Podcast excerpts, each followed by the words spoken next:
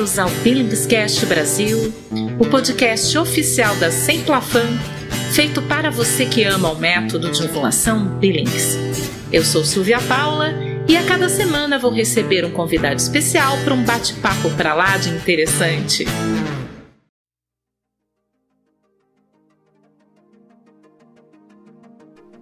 Sejam bem-vindos a mais um episódio do nosso podcast.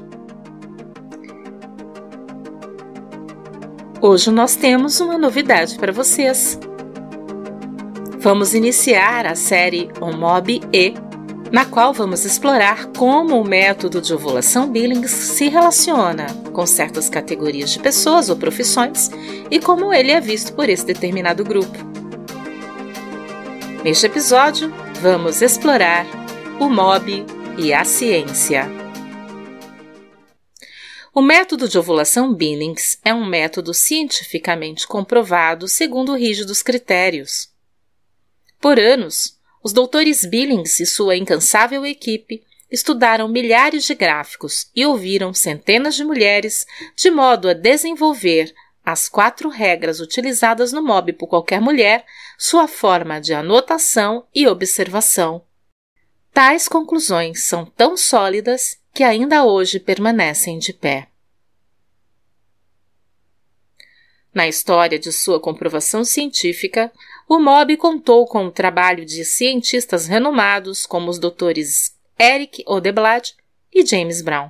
O Dr. Eric Odeblad foi professor emérito no Departamento de Biofísica Médica da Universidade de Umeå, na Suécia. O Dr. Odeblad demonstrou os diversos tipos de muco cervical presentes durante o ciclo menstrual sua função e o momento do ciclo que ocorrem, de modo que se pode correlacionar o que a mulher sente, observa e registra em seu gráfico no método Billings com o momento do ciclo em que se encontra a mulher. O Dr. James Brown, professor emérito do Departamento de Obstetrícia e Ginecologia da Universidade de Melbourne, na Austrália, foi um cientista brilhante, assim reconhecido pela comunidade científica.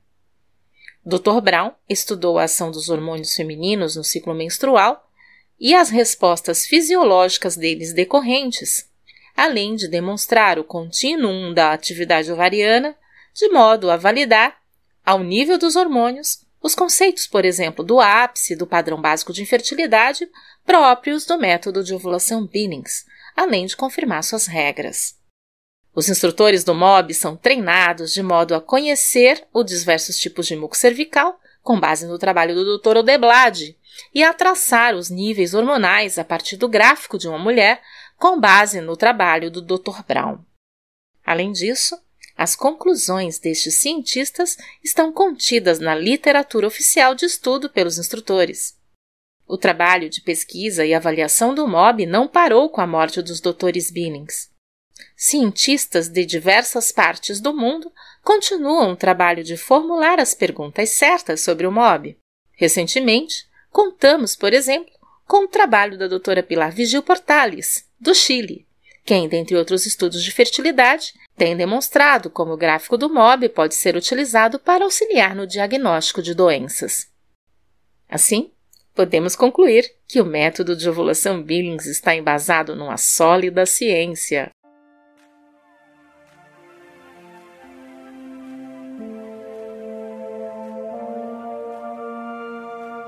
A nossa convidada de hoje é a doutora Kátia Cristina Pereira Oliveira Santos. Cientista e pesquisadora, a doutora Kátia possui graduação em biomedicina e doutorado em ciências biológicas. Atualmente é professora na Escola Paulista de Medicina da Universidade Federal de São Paulo.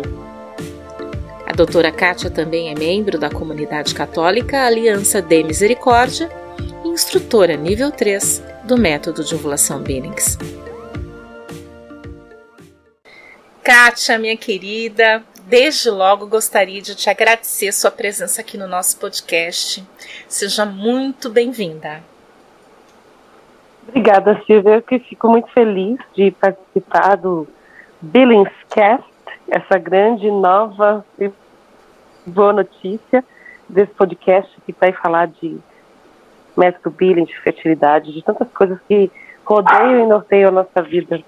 Ai, Kátia, eu sempre digo que o objetivo aqui desse podcast é apresentar as pessoas que fazem acontecer o ensino do método no Brasil. Ah, o objetivo realmente é focar nas pessoas. Então, para a gente começar, convido você a se apresentar para o pessoal, falar um pouquinho de quem é a Kátia, o que ela faz.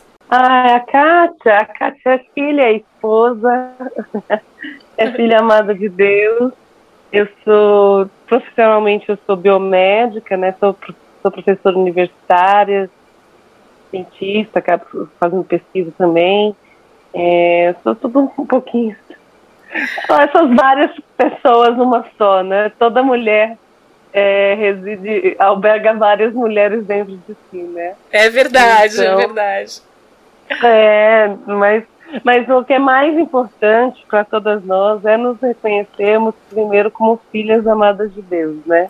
E a Isso partir aí. daí tudo se desdobra. Kátia, você nasceu em São Paulo mesmo? Eu sou paulistana com muito orgulho e não ponho ketchup na nossa pizza. é, você é filha de, de portugueses, né? É, meus pais são, são portugueses, né? sou a primeira geração mais nascida aqui, né? Então, Entendi. sou de família portuguesa com certeza, com todas as, né, as características desse povo forte, maravilhoso, que estão, estão presentes é, na nossa É verdade, é um povo maravilhoso, sim. E, e você tem muitos irmãos, Kátia? Eu tenho só uma irmã, Ana Lúcia, que é 11 anos mais velha que eu, e ah, que me deu umas dois sobrinhos. Você eu sou é uma caçula temporânea. é. Kátia, é, assim, nessa tua história, como é que foi tua trajetória escolar, né? Assim, na verdade eu queria saber qual foi o ponto decisivo em que você escolheu ser cientista. É, você sabe que o ser cientista aconteceu já no meio da faculdade, né? Quando criança eu brincava que eu queria, ser, eu queria ser médica e queria ser professora. Aí, na adolescência, eu entendi que eu tinha essa vocação para a área da saúde. Eu fui fazer técnico de enfermagem, pensei em fazer medicina. Depois, eu conheci uma amigo que estava fazendo biomedicina, comecei o curso de biomedicina. E aí, dentro das diversas atribuições do biomédico, também tem a pesquisa. E aí, eu tive a oportunidade de fazer estágios durante minha graduação. E aí, eu realmente eu falei, nossa, interessante. Então, quero fazer pós-graduação. E aí, fazendo a pós-graduação, eu realmente descobri a ciência como vocação, né? Não Entendi. só como o doutorado como pré-requisito para dar aulas em instituições de ensino superior, mas a ciência como vocação mesmo, e é uma coisa maravilhosa. Assim, é um privilégio poder fazer e entender e construir um pouquinho do conhecimento científico, um pouquinho, bem pouquinho mesmo. Pensa um grãozinho de areia na praia, né? Entendi. É, nesse universo da ciência. Eu, assim, brinco que é muito comum no imaginário popular o cientista ser visto como aquele professor pardal, sabe? Aquela pessoa de cabelo desgrenhado, isolado do mundo, meio maluquinho, mas genial, né? É, a gente conhece, você sabe que isso não corresponde à realidade, mas é, as pessoas. Existe assim um perfil de quem vai para a ciência, é, você vê ali pessoas de tudo quanto é vamos dizer, temperamentos? Como que é isso? Esse perfil do professor Pardal corresponde à realidade? É, então, pois é, é interessante ter esse tipo de imaginário popular, né? Isso acontece, infelizmente, porque realmente as pessoas não têm, ainda hoje, não têm muito acesso a entender o que, que é um cientista, o que, é ciência, qual o papel dele, né? Então, Sim. por exemplo, por que, eu não sonhei ser cientista quando criança? Porque isso não era uma, apresentado para mim como possibilidade, no sentido de que eu não conseguia visualizar na minha realidade próxima essa situação, né? É, então, o que, que é um, uma pessoa um cientista? É uma pessoa curiosa, por Legal. natureza, né? Amei. Uma pessoa que quer encontrar respostas. E tem aquela sedezinha para entender um pouquinho mais de um, de um contexto do universo, né? Então, como que funciona, como é que é, o porquê das coisas. Essa Show. pessoa tem um coração de cientista. Aí depois a formação só vai te dar a técnica, né, de como fazer ciência. Mas a, a boca, a, o coração do cientista, como tantas outras profissões, está ali dentro de cada um de nós. Toda, toda criança é um mini cientista, né? Porque toda criança tem uma fase de intensos questionamentos. Sim. Porque como é, como funciona, abre as bonecas, ou abre os, os bichinhos, ou montar as coisas para ver como ai, é por dentro. Tudo isso é um germezinho de, de porquês que estão dentro das pessoas, que conforme vai ser tratado isso pelas pessoas que estão em volta, pela família, pela educação, o sistema de educação que ele está inserido, isso pode florescer ou de repente perder o interesse, né? Mas todos nós temos uns porquês dentro de si para responder. Eu amei essa aqui, o cientista é um eterno curioso, muito legal. Muito legal. E se, assim, alguém estiver ouvindo a gente, assim, ou até vendo num filho, talvez uma aptidão para ciência, é, o que, que essas pessoas podem esperar? Porque a gente sabe que a gente mora num país que, infelizmente, não valoriza e não incentiva a ciência, né? Talvez por isso que a gente tem esse estereótipo do professor Pardal aí, né? É... Exatamente. E o que, Mas que... O, que, o que eu diria isso. é primeiro sempre é, é, ensinar a estudar, no sentido de que estudar não é um peso, não é um fardo, não é uma coisa que legal. Estudar é uma coisa legal. Estudar te dá asas. Estudar te dá. Não, não é um caminho. Estudar te faz construir os caminhos né, na sua vida. Então, a gente precisa na educação das crianças, é tentar promover não a visão de vai estudar como castigo, ou tem que estudar porque senão você não vai ser ninguém na vida. Isso é um conceito muito errado, né? Todo mundo já é, é alguém na vida. E o valor é de uma pessoa não, não consiste no seu grau de instrução ou no seu sucesso profissional, né? Nós somos chamados de existência, nós já somos alguém na vida. A gente quer estudar para a gente ser o melhor que a gente pode ser dentro das vocações, dentro dos, dos chamados que Deus coloca no nosso coração, né? A gente estudar para fazer o melhor que a gente pode para as pessoas e para o mundo que está no nosso, no nosso presente, no nosso redor, né? Então também é, é tirar esse peso da educação como obrigação, mas como fonte de prazer, conhecer mais um determinado assunto. Então, primeira coisa é isso, incentivar a estudar. Segundo, é, agora Agora, é, muitas universidades têm programas de extensão para principalmente adolescentes do ensino médio, nesse sentido de despertar vocacional, para conhecer alguns laboratórios, fazer alguns estádios, ou discutir o que, que, eu, é, o que, que é um cientista. Então, pode procurar também na USP, tem algumas coisas assim, algumas chamadas, às vezes nas outras universidades públicas. Muito interessante. É, para pelo menos começar a vislumbrar, porque realmente eu entendo bastante as pessoas que sim, tem uma caixinha, uma, uma caixa preta, né? Uhum. Todo mundo sabe que o que tem lá é importante, mas ninguém sabe como é. E eu só fui perceber isso no meio da faculdade, olha só, né? Começar a ter acesso a esse universo. Entendi. E tem um contraponto, porque países com alto índice de desenvolvimento humano, é, essas realidades são apresentadas muito antes das pessoas, né? Justamente verdade. por causa, aí você tem aí uma, uma NASA, da... né? Exatamente. E aí você tem toda uma população que entende por que, que é importante investir em ciência, é, por que, que é importante uma educação de qualidade, que é uma discussão super mais complexa, né? É verdade. É, é bem mais complexa do que essa, mas é, dá esse passo. E também sempre instigar a, a, a esse filho ir atrás dessas respostas, das respostas das perguntas. É por que, que é isso? Ah, não sei. Não, porque às vezes a gente, é difícil, né? Criança faz muita pergunta mesmo, né? Sim, é sim, sim. É natural, e principalmente tem fases, sei lá, são mais de 400 perguntas por dia.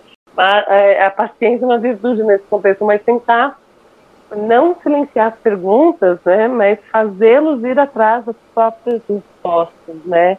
Isso é útil não só para formar cientista, mas para formar a vida, né? Para a vida, né? Muito Quando legal, eu me preparo para tentar ir atrás das respostas, sejam elas de qual natureza, sobre natureza, sobre o universo, sobre uhum. transcendência e tudo mais, né? faz um, um, um, ser pesquisador, um ser Sim. pensante, um ser que vai atrás da verdade, né? E assim, hoje você é professora da Faculdade Paulista de Medicina. Fala um pouquinho do seu trabalho, fala um pouquinho da sua pesquisa. Muito legal. Então, eu sou docente da Universidade Federal de São Paulo, né, no, no campo São Paulo, na Escola Paulista de Medicina. Sou docente do Departamento de Microbiologia, Imunologia e Parasitologia. Tenho muito orgulho de fazer parte dessa instituição Sinto muita honra de trabalhar ao lado de pessoas, pesquisadores, cientistas muito importantes para a medicina, para a história da medicina e da ciência nacional, né? Sim. Eu trabalho especificamente na área de parasitologia. Eu estudo um verme plano, um plateuminto, chamado Schistosoma mansoni, que causa esquistossomose, que popularmente é conhecido como barriga d'água que infelizmente ainda assola muitas pessoas no Brasil. Muito, né? gente... muito.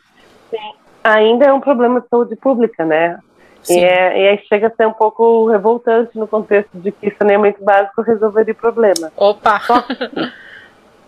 Né? Então, então é, é, é um problema ainda, principalmente em algumas regiões do norte de Minas, Nordeste, embora também existam focos da doença em outros locais do país, tem focos na região sul, tem focos aqui em São Paulo. Eu estudo especificamente o genoma, os genes deste parasita. Uau! Então, Muito legal. As pessoas falam, é, quais são os genes que são responsáveis, por exemplo, pelo parasita escapar da resposta imune do hospedeiro? O patógeno, um microorganismo que causa doença, um, um, um parasita que causa doença, o nosso sistema imune responde. Certo. Para alguns patógenos, essa resposta é suficiente, controla a infecção. Para outros, não. E por que não é? Porque o próprio patógeno, o próprio parasita, é, desenvolveu ferramentas para fugir dessa resposta imune. Então a gente tem que entender um pouquinho quais são essas ferramentas e quais são os genes do parasita envolvidos nisso. Não sei se Ai, foi muito show! Não, tá ótimo. Ai, eu tô adorando.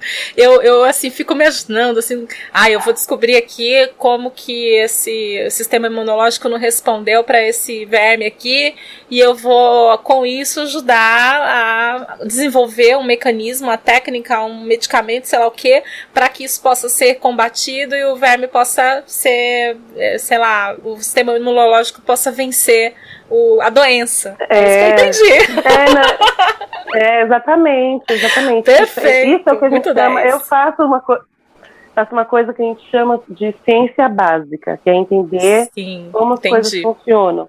Existem gente. cientistas que fazem ciência aplicada, certo. que é focada já no problema. Mas uma, uma coisa não exclui a outra, né? A ciência básica é a base para a ciência aplicada. Eu também estou tentando fazer um pouquinho mais e, caminhar na direção de ciência aplicada. Eu também faço estudo de novos fármacos, no, com novos remédios no combate da doença, né, da esquistossomose. Muito ela interessante. ela tem um tratamento que é eficiente, né? Não podemos falar que não. Ele é de ba baixo custo, porém é quase que a única opção. E aí já tem relatos de alguns locais que têm resistência a esse medicamento, né, o parasita desenvolver resistência. E aí, então, sempre existe uma, um apelo pela busca de novos fármacos, até como opções de tratamento, principalmente nesses casos de resistência. Nossa, muito legal o teu trabalho, gente. deve ser muito interessante. Não deve ter nenhum momento de, de assim, é, sei lá, ai que chato que eu tô fazendo. Aliás, é, não, depende não, não, de... tem muitas coisas, é, é... tem muitas coisas chatas no meio do caminho, porque, por exemplo, fazer pesquisa é só uma parte do meu trabalho. Além disso, eu tenho que dar aula, obviamente, eu sou professora universitária, então dou aula para graduação, para os cursos de medicina, enfermagem, biomedicina, tecnologia da saúde, Dou aula para os cursos de pós-graduação, dou uma disciplina de genômica, dou uma disciplina de noções básicas do laboratório, participo de outras disciplinas também, de outros cursos, isso também é uma parte. Outra parte do trabalho do professor universitário consiste em fazer extensão universitária é algo extremamente importante. O conceito de extensão universitária é, é trazer à luz da sociedade um retorno imediato para a sociedade da universidade, porque a gente sabe que a universidade pública é um equipamento extremamente importante, porém caro né, para a sociedade. Então, é, é, vocação da universidade, de toda a universidade, não só das públicas, fazer extensão universitária. Certo. Então, quebrar os muros da universidade para a sociedade. Isso é muito importante. Importante porque, porque hoje... a, gente, a gente pensa na universidade, às vezes, como algo inacessível, né? Muita gente pensa. Inacessível e tem, às vezes, muitas ideias equivocadas do que acontece, né? E se certo. isso acontece é porque talvez em décadas passadas esse trabalho de extensão universitária de divulgação científica não foi bem feito. Então, isso é bem importante. Então, dentro do projeto de extensão universitária que eu coordeno, é, junto com uma outra colega docente, é um projeto que se chama Patógenos em Jogo, e como eu estou no departamento de microbiologia, imunologia e parasitologia, eu desenvolvi um jogo. É, jogo de tabuleiro, assim? Jogos, é, e aí eu desenvolvi jogos, a ideia é desenvolver jogos, jogos e outras ferramentas para ensinar a relação prevenção e, e, contaminação das doenças infecciosas. Né, Muito né, legal! Muito legal. Eu, eu, eu tenho um jogo chamado Guerra dos Patógenos. É muito legal. Eu queria ter isso quando eu era criança, gente. Eu queria mesmo. Já quero jogar o jogo agora. ah, e olha que essa é uma parte do trabalho que me dá um enorme prazer, que me dá um enorme trabalho. Mas a gente inventou esse jogo, a gente levou esse jogo para escolas, a gente está doando alguns jogos para escola, a gente testou esses jogos em escolas públicas e particulares, em alunos do ensino fundamental 2 e ensino médio para ver o quanto isso contribui no entendimento, no, nesse primeiro momento, das doenças parasitárias. E tem sido um retorno super legal. Os professores têm nos dado um, um, um retorno super positivo, os pais também interessam bastante. Então, a universidade gerou um produto de extensão que a gente quer tentar fazer chegar nas escolas aí dos diversos municípios. Enfim, e se é tiver alguém nos ouvindo que é professor ou diretor de escola e gostaria de entrar em contato com você para fazer algum tipo de parceria ou usar esse jogo nas atividades? Olha, ah, eu sugiro visitar o nosso site, que é www.patógenosemjogo.com.br. Lá vocês vão ter as informações do projeto e vão ter os nossos, o meu contato pessoal e também da, da outra professora que coordena esse projeto junto a mim. Legal. Eu então, queria falar mas... sobre um outro lado da Kátia agora. Muita uhum. gente não sabe que Kátia. É, você ainda faz parte da Aliança de Misericórdia, Kátia? Faço parte, faço parte, estou como terceiro elo, né, como amigo da aliança, mas com muita alegria. Esse é o carisma que Deus me colocou. Que coisa nos últimos linda. 20 anos junto com seu esposo, né? Exatamente, muito junto muito com meu marido Roberto. Aliança de Misericórdia, qual que é o carisma? Explica para o pessoal. Então, o nosso carisma é a expressão do amor misericordioso que brota do coração do Pai para a humanidade, né? Fazendo pontes de misericórdia entre realidades contrastantes, sejam elas quaisquer, entre renovação carismática e teologia da libertação entre pobres e ricos, seja materialmente, seja espiritualmente, é realmente proclamar essa misericórdia do Senhor que quer atingir a todos. Né? Todos lindo, nós né? somos o alvo dessa misericórdia. E como a nossa sociedade precisa encontrar a misericórdia de Deus, né? Como precisa. Mas é, a, a Aliança de Misericórdia teve alguma influência assim na sua história com o método Billings? Me conta um pouquinho, como que o método entrou na sua vida? Como ah, você se ah, tornou sim. usuária? Então, é, ah, eu conheci o método Billings graças a uma missionária de vida, da comunidade de vida, a Eveline, um beijo, Eveline, se estiver ouvindo, que viu que eu que viu em mim ali características seriam interessantes, que eu poderia me envolver com esse trabalho. Na época eu estava na faculdade ainda, na área da saúde.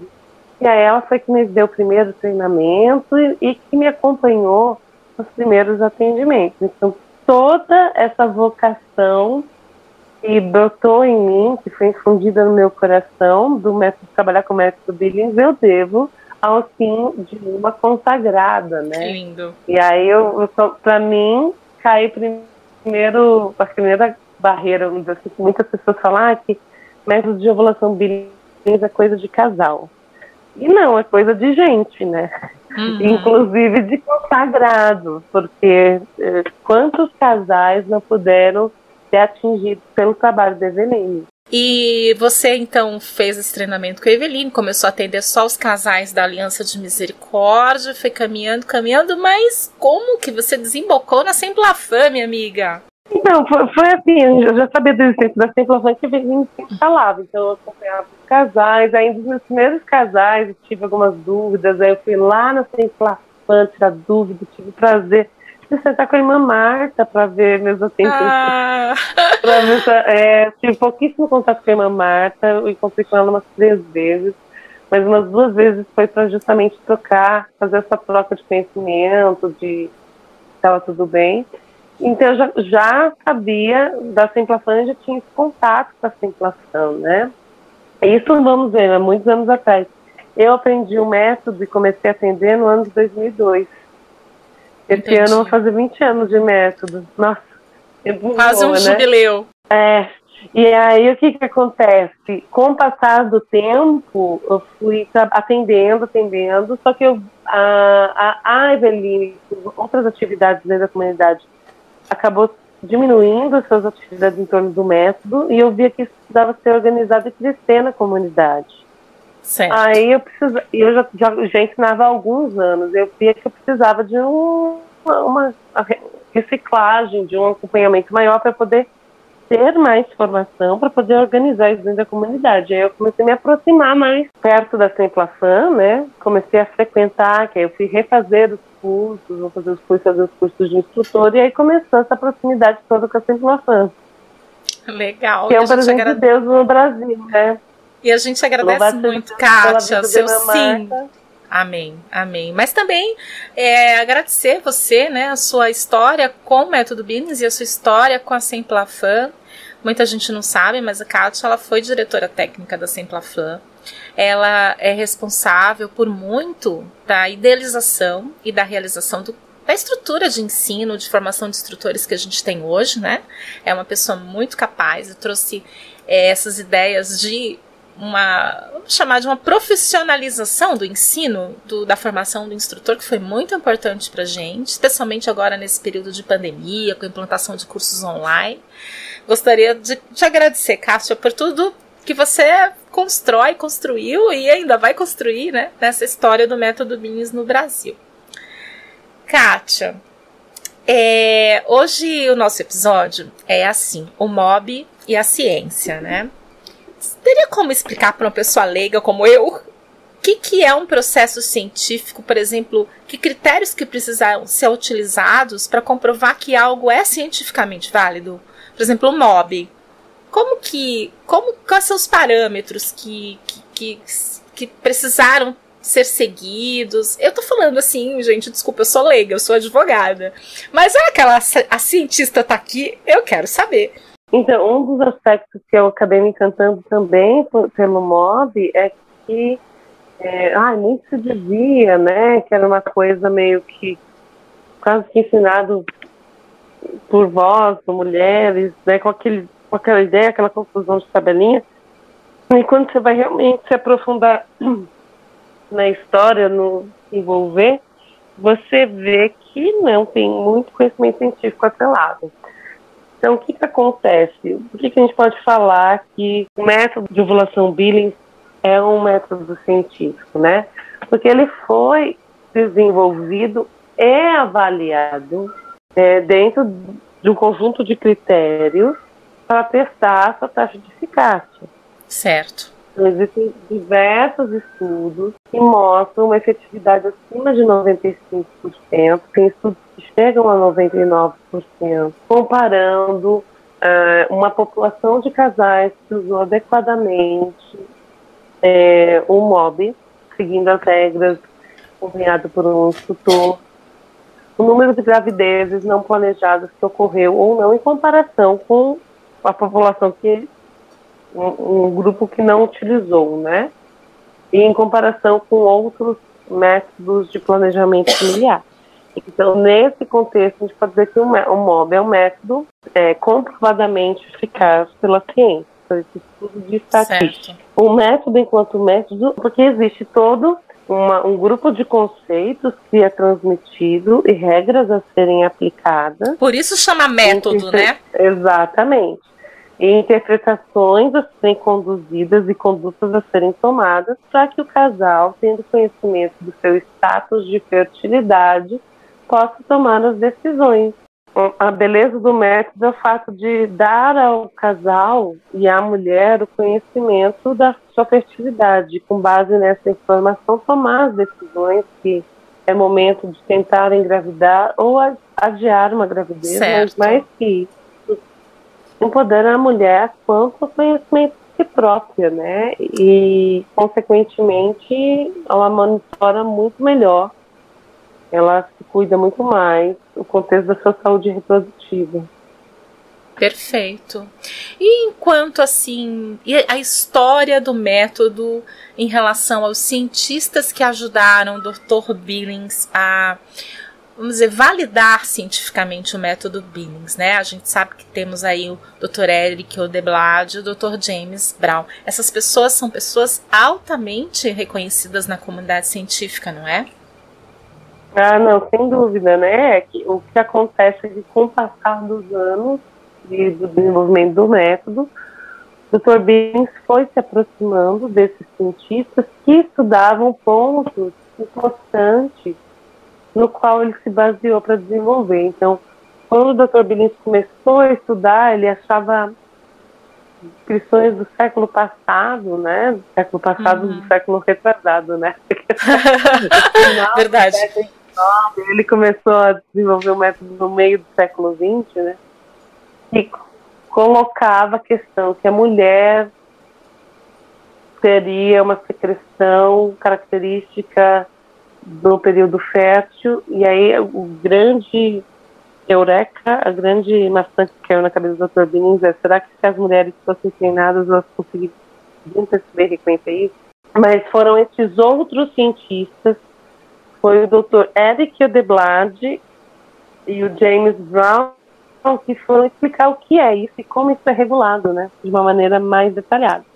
Então, o, o, James Brown, ele conseguiu definir com bastante clareza e precisão o perfil hormonal da mulher que acontece no ciclo menstrual e nas variações desses ciclos ao longo da vida reprodutiva. Existem variações normais todas é, naturais e que, mas ele conseguiu explicar hormonalmente o que, que acontece tanto com os hormônios que são produzidos na hipófise que controlam é, e regulam a ovulação, como o FSH e o LH, e também o perfil o que acontece em nível variano com os hormônios estrógenos, os estrógenos e a progesterona ao longo certo. dos diferentes tipos de ciclo. Então, hormonalmente, vamos dizer assim, é, o Odeblad explicou o software da história. Né? Gostei. O...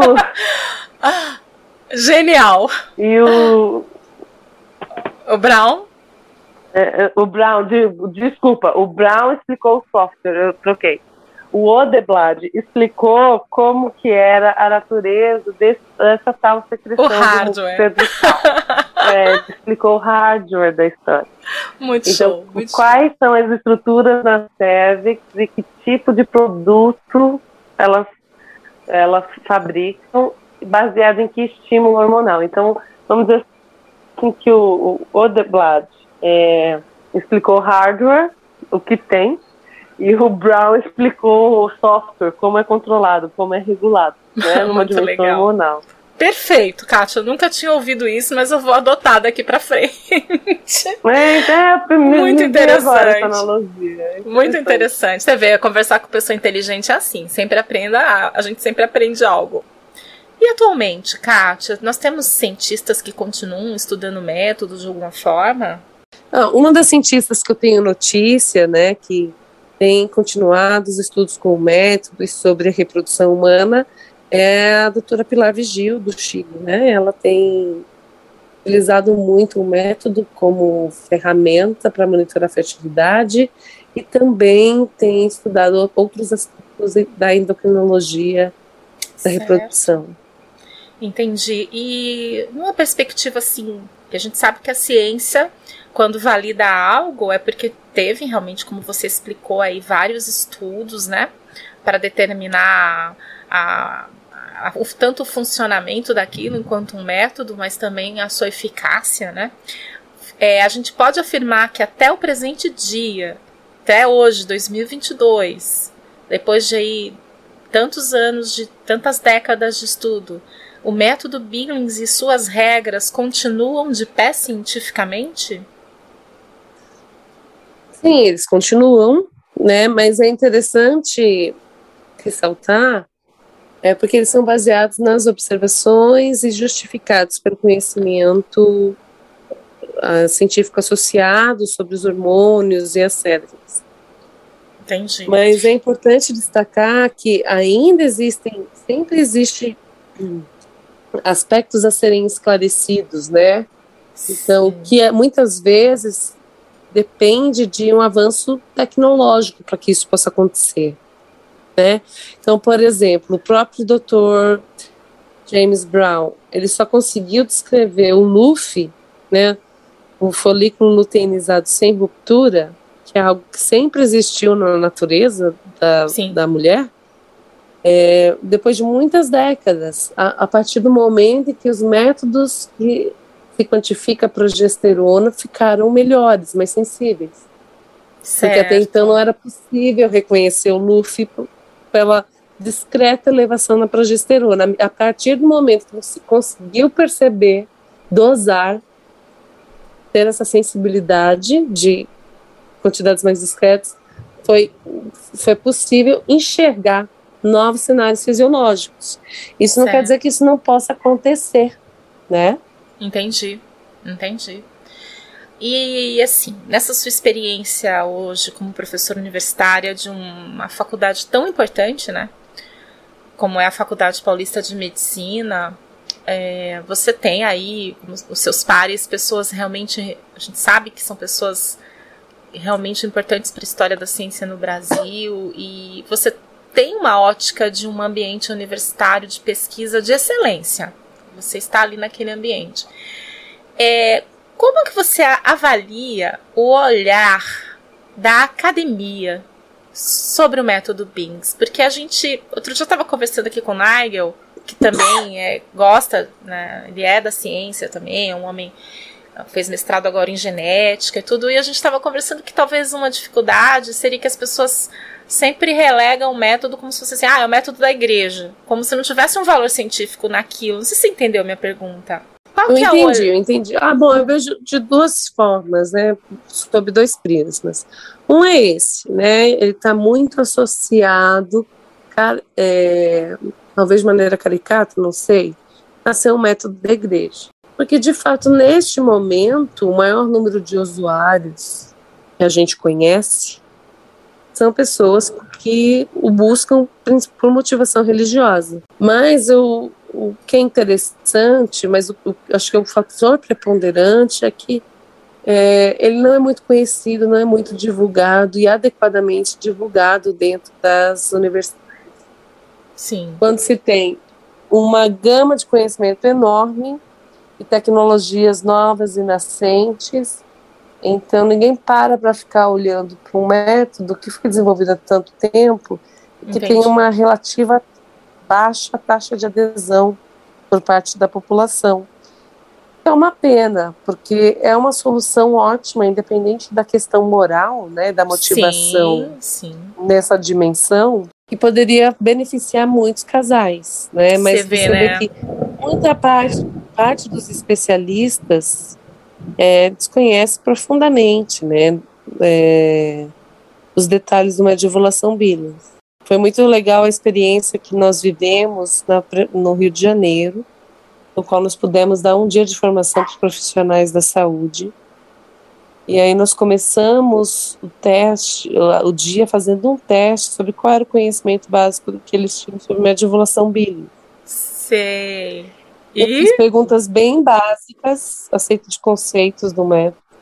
E a maioria errou a maioria das questões. Entendi. Isso foi importante, inclusive, para instigá-los a nos ouvir. E foi um dia extremamente proveitoso quando, no fim do dia, a gente conseguiu reverter a visão e as respostas erradas, os conceitos errados que eles tinham, mas mais do que isso, instigar neles uh, o desejo de buscar maiores informações sobre o método, buscar uma formação legal. mais especializada. Você tinha falado de dois, de dois aspectos, como você enxerga isso. O primeiro é esse, o segundo. Não, o primeiro é esse. O primeiro é essa associação caricata com a igreja, e que não é, é uma coisa da igreja. Segundo é a baixa, o baixo conhecimento sobre o método ah, tá. na própria academia. Entendi. Entendi. Então, assim, a ignorância no sentido de falta de conhecimento ao lado de um estereótipo faz um estrago enorme em qualquer área sobre é qualquer conhecimento. É verdade. É, assim, eu sempre brinco, aí quem está falando sou eu, né?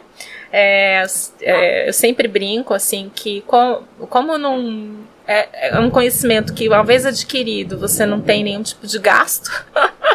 Na é verdade, você não patrocina nada, ah, você também sim, não é patrocinado. Sim, é. ai, ai, ai. Mas tudo bem. É, mas não, mas é, é. Porque assim, sem dúvida, outros métodos é, têm suas taxas de eficácia, têm suas vantagens e desvantagens, mas tem um valor agregado a isso. Né?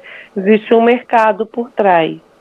É, o método Billings, uma vez que o conhecimento é, é ensinado, né, é, não tem esse consumo.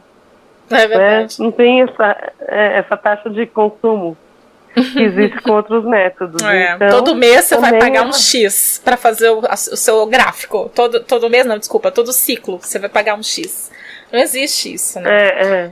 E você, você é, acha exato. que tem alguma coisa, assim, olhando quem está dentro ali da academia, alguma coisa que a gente pudesse fazer é, como aqui nas realidades do Brasil, cada um no seu lugar, né? Às vezes a gente tem gente aqui que está fazendo uma graduação na área de saúde, outro está fazendo uma pós-graduação, outro está no mestrado, outro está talvez num doutorado, está ouvindo esse podcast agora.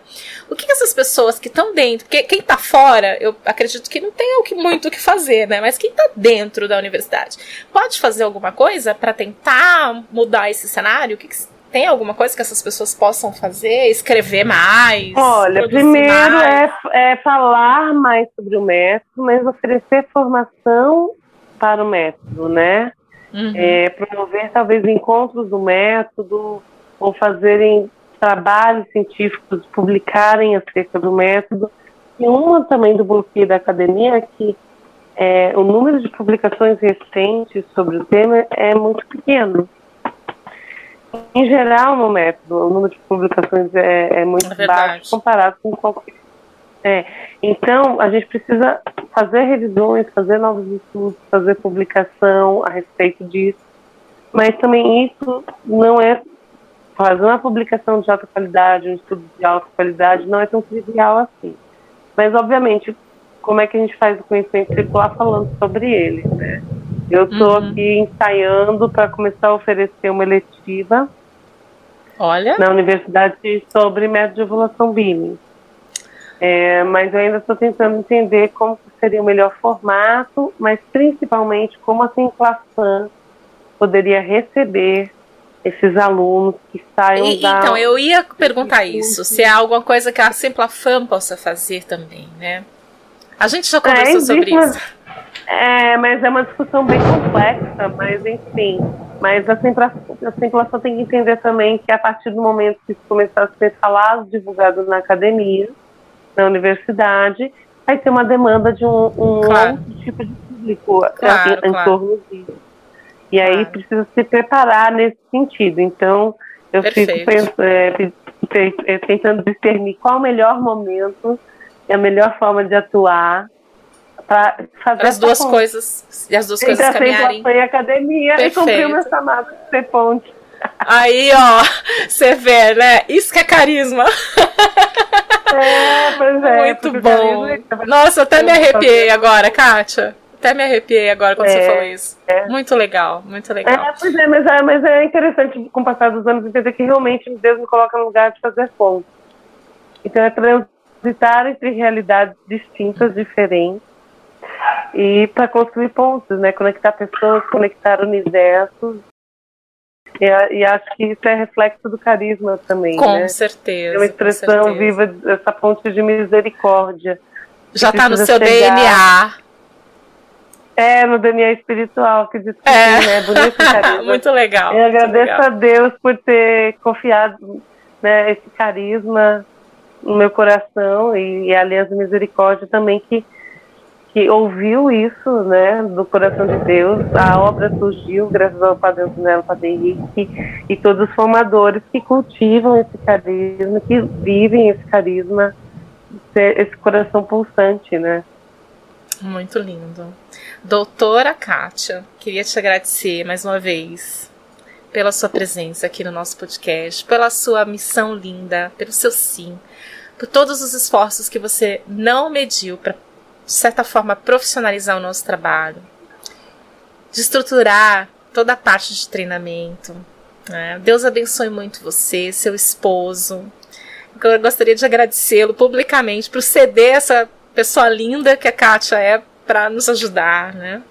E que Deus multiplique em bênçãos todos os seus esforços, o que você faz e fez pelo método Binis no Brasil. Gostaria mesmo de agradecer publicamente, viu?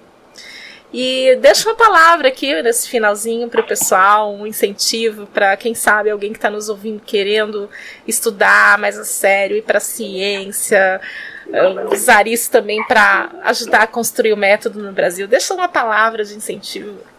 Não, eu, eu agradeço palavras, mas na verdade é, isso tudo é retorno também pelo que o método fez por nós, né, como casal e também como nós pudemos conhecer e ajudar e ser ajudados também por tantos casais que passaram na nossa história.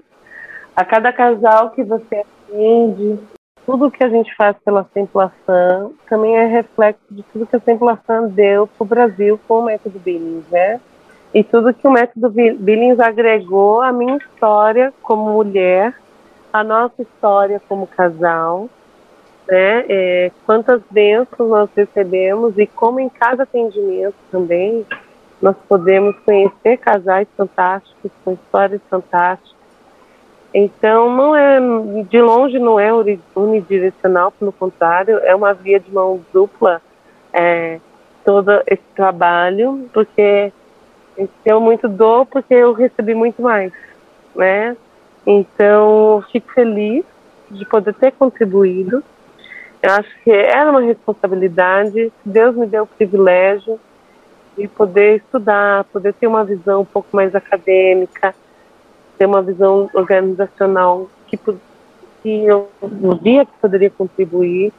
Eu não poderia me calar, né, não fazer, e eu agradeço também a Simplação por ter acolhido essas ideias e ao Alan, que é o diretor técnico que mantém, acredita, acredita nesse projeto né, de organização, de estruturação é, e manteve essa diretriz na diretoria técnica dele, além da presidência e da vice-presidência, a Heloísa e a Maristela, que são duas guerreiras, batalhadoras, oh. trabalhar mais a Simplação em prol do método como essas duas é essas mulheres, sim, eu admiro, né? São incansáveis então, mesmo, né? cada, né? É, são, são. E, e, e, tem que ser dito, tem que ser reconhecido, então, assim, reconhecimento a elas. E gratidão, sem dúvida. Porque se o método está onde está, é pelo sim delas, pelo sim da Heloísa, que tantos anos acompanhou a irmã Marta, né? A Heloísa é nossa nova Martinha. É verdade. Olha, eu sempre pergunto no final para o meu convidado falar o nome de uma pessoa ou de pessoas que marcaram a sua história como instrutor ou como usuária do método Billings. Oh, é difícil, viu? Pode Porque falar mais de uma. é, foram muitas pessoas nesse, nesse caminho, né? Então, então primeiro agradecer a Eveline, que é, me apresentou o método, me ensinou o método. A Heloísa, então, que realmente me deu um nível de formação muito maior sobre o método. E, e a doação dela é um exemplo para mim. Depois, outras tantas pessoas que, pela dedicação, é, tocam o coração. A instrutora Maria, por exemplo, eu acho que também é uma riqueza da Simplação. Sim. E quantos, e quantos amigos e amizades surgiram do método, né? E quanta gente está envolvida nesse trabalho para fazer chegar para quem quiser ouvir que a fertilidade é um dom, não é um problema ser combatido, né? Mas é uma graça ser convivida com ela. Então é muito difícil falar, né? Mais pessoas sentem injustas com outras. Mas é. que nesse momento, todo mundo que esteja ouvindo, nos quatro cantos desse país, cada instrutor que luta, a gente sabe que é um trabalho difícil, cada instrutor que às vezes é, está desacreditado, está desanimado, eu não sei dizer quantas vezes eu me senti desanimada, acredite no que você faz, né? Não pela dimensão espiritual, que já é enorme, pela própria dimensão da educação mesmo, né? Conhecimento e liberdade. Então pensa quanta liberdade você está trazendo às mulheres, aos casais, pelo fato de aceitarem a, a fertilidade como dom, né? E quanta liberdade essa, também em nível espiritual isso nos traz, né? Então eu queria deixar essas palavras de não desanimem, né? Dr. Billings, que foi quem inventou o rolê todo, sofreu. então também não seria diferente, né?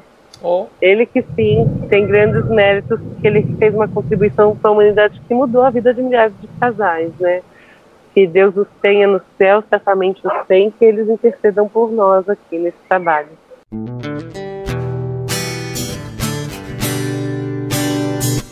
A nossa conversa foi maravilhosa, não é mesmo? Nos encontramos no próximo episódio. Não deixe de seguir a Semplaflan nas redes sociais